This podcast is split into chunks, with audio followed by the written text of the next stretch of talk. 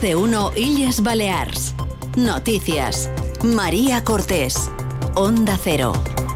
Muy buenas tardes. El caso Mascarillas sigue centrando la actualidad política de las islas. Dice el portavoz del PSIP, Iago Negueruela, que José Luis Ábalos tiene responsabilidad política en el caso como exministro de Fomento por la implicación de su asesor, Coldo García, en el supuesto cobro de comisiones ilegales en la compra de mascarillas en plena pandemia. Mientras Vox piden una comisión de investigación en el Parlamento, los socialistas apuestan por apoyar una comisión en el Congreso de los Diputados y el Partido Popular prefiere esperar a las ex explicaciones de Francina Armengol antes de decidir qué iniciativas parlamentarias va a seguir. Con Chelo Bustos en la, realización técnica comenzamos más de uno y Yes Baleas Noticias.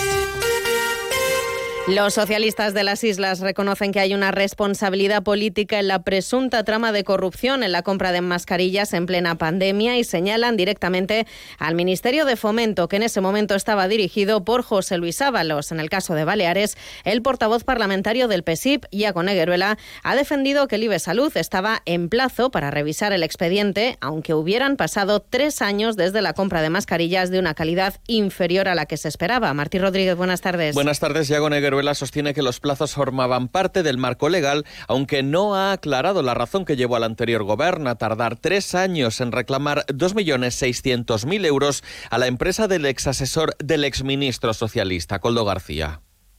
El ministro de Fomento es el responsable del gobierno de España en esta materia. Y por supuesto tiene que dejar su escaño. Porque nosotros nos fiamos de lo que nos dice el gobierno de España hasta el punto de que formamos parte de la contratación del gobierno de España.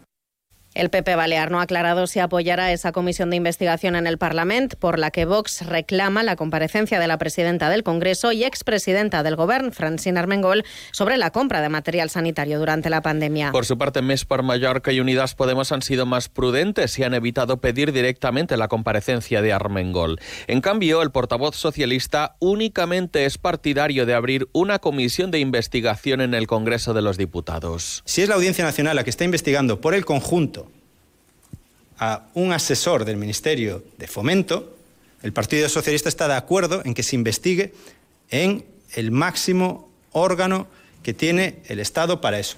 Me sorprende que Vox no esté de acuerdo. Vox no solo no está de acuerdo, sino que mantiene su propuesta de iniciar una comisión de investigación en Baleares y ha reclamado desde Onda Cero a la exconsellera de Salud, Patricia Gómez, que entregue su acta de diputada autonómica. Y doy Rivas, portavoz parlamentaria de Vox. Esperamos que el Partido Socialista tome nota de lo que han hecho a nivel nacional, que están exigiendo el acta del señor Ábalos y que también exijan aquí el, el, perdón, el acta de la señora Patricia Gómez, porque realmente era la responsable de todo este desaguisado que, que hemos vivido. Mientras desde el Partido Popular prefieren esperar a las explicaciones que de Francina Armengol antes de decidir qué iniciativas parlamentarias van a llevar a cabo. Lo ha dicho el portavoz de los populares, Sebastián Segreras. Yo voy confiar que tard o d'hora, i més dins aquesta setmana, que s'emmarca dins la diada de les Illes Balears i que imagino que la senyora Mangol li farà ganes venir a les Illes Balears, correrà a donar les explicacions oportunes. Mentrestant, i a l'espera de que això passi, ens reservam l'oportunitat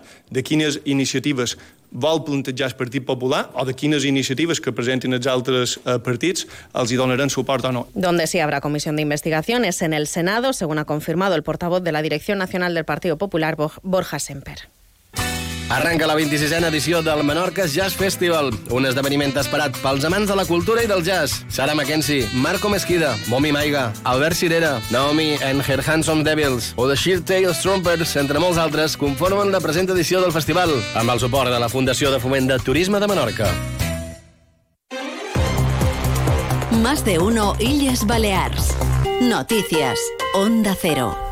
El Servicio 24 Horas del Ibedona atendió 5.877 avisos de mujeres víctimas de violencia de género durante el 2023, un 0,3% menos que el año anterior, según se desprende del informe anual presentado hoy por el Gobierno, que también destaca las 13 llamadas diarias que recibe la entidad. Patricia Segura, buenas tardes. Buenas tardes. Durante 2022 se hicieron 987 seguimientos, casi un 8% más que el año anterior, y se realizaron 539 acompañamientos que registran una bajada de medio punto respecto al año anterior. Uno de los canales que más se incrementan son los avisos por WhatsApp, que registran un 78% de subida respecto a 2022. Asimismo, el servicio jurídico que entró en funcionamiento en mayo de 2023 ya ha realizado 71 orientaciones. La consellera de Familia y Servicios Sociales, Catalina Sirer, ha destacado que estas cifras demuestran la necesidad de este servicio para dar apoyo a las mujeres víctimas de violencia de género y ha reconocido el largo camino que queda por recorrer, especialmente en prevención i educació.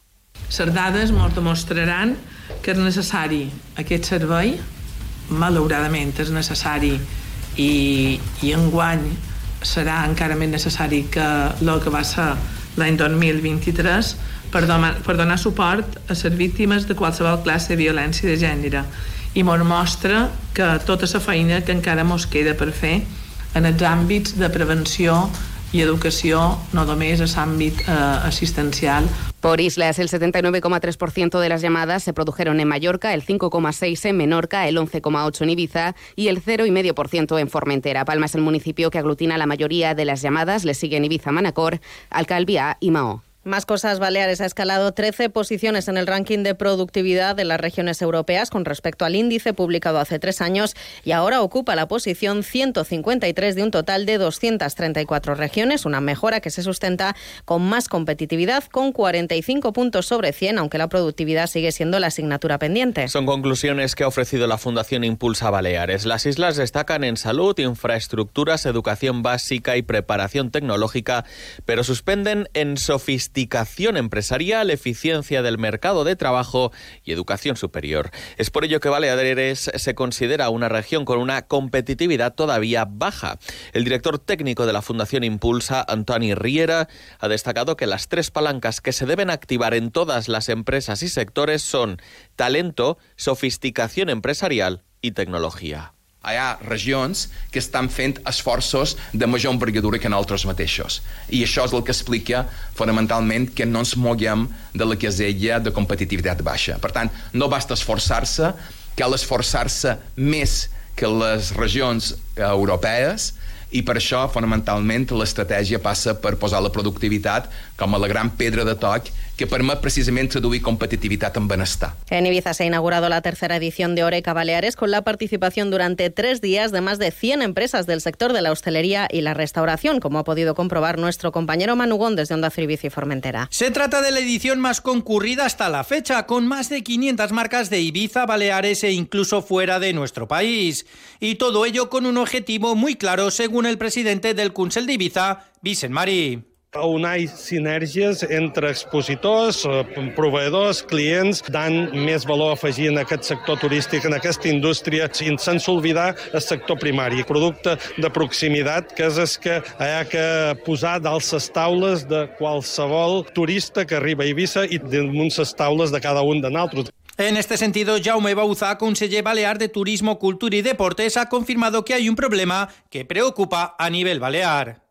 És unànim el tema de, de la mà d'obra, derivada d'altres problemàtiques que hi pugui haver, com per exemple el tema de la vivenda, però crec que és feina de, de les administracions intentar solventar aquest problema i també que els treballadors tinguin unes condicions dignes de feina. Además, los tres días en Ureca habrá conferencias, homenajes, show cookings con producto local y concursos gastronómicos. Llegamos así a la una y casi 59 minutos. Información deportiva, Paco Muñoz, buenas tardes. Buenas tardes. El técnico del Real Mallorca, Javier Aguirre, ve tranquilos a sus futbolistas de cara al partido de vuelta de la semifinal de la Copa del Rey que jugará mañana en San Sebastián ante la Real Sociedad con el 0-0 en la ida. No necesito preparar nada especial, pero los veo tan tranquilos, tan, tan relajados que, que me, yo también estoy. Los veo así, no voy a tocar nada. El equipo estará acompañado mañana por unos 500 seguidores. Por otra parte, se ha presentado la edición número 20 del Rally Clásico que se va a celebrar del 7 al 9 de marzo en Puerto Portal. Y les recordamos que Menorca y el Levante y Sur de Mallorca tienen activado el aviso amarillo por temporal marítimo, olas que pueden superar los 3 metros de altura debido a las fuertes rachas de viento que en las últimas horas han alcanzado los 94 kilómetros por hora en la Serra del Alfabia, 82 en Cabrera, 80 en Bañalbufar, 68 en el aeropuerto de Ibiza y 63 en Formentera. Así llegamos a las 2 de la tarde. Sigan con Noticias Mediodía en Onda Cero. La actualidad de Baleares vuelve a las 2 y media en Illes Baleas en la Onda. Pasen una feliz tarde.